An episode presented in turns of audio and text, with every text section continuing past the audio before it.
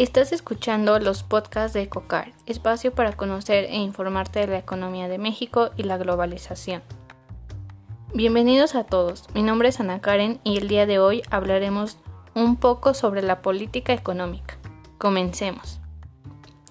Alguna vez hemos escuchado sobre la economía política y solemos confundirla con política económica, que aunque parecieran ser iguales, no lo son.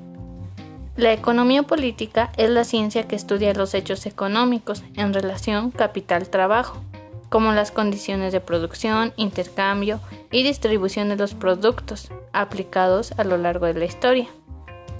Y la política económica son los principios destinados para un gobierno en un tiempo y espacio determinado, es decir, son las formas en las que el gobierno interviene en la economía de cada país donde se pretende controlar la economía para proporcionar estabilidad y crecimiento económico.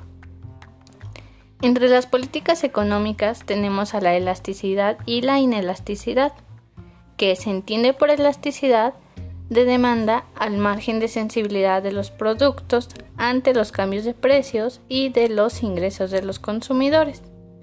Por otro lado, la inelasticidad se refiere a los bienes en los que los cambios de precio no afectan la cantidad demandada. Por lo tanto, un producto inelástico es aquel que puede cambiar de precio drásticamente y la cantidad demandada no se va a ver afectada.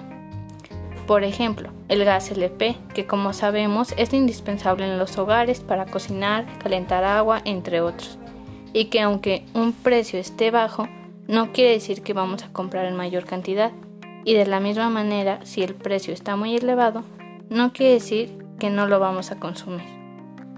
Por lo tanto, se le considera un producto inelástico. Esto mismo pasa con los medicamentos, cigarros, gasolina, entre otros. Eso es todo por hoy. Muchas gracias por escucharme y nos vemos la próxima semana con más podcasts de economía de México y la globalización.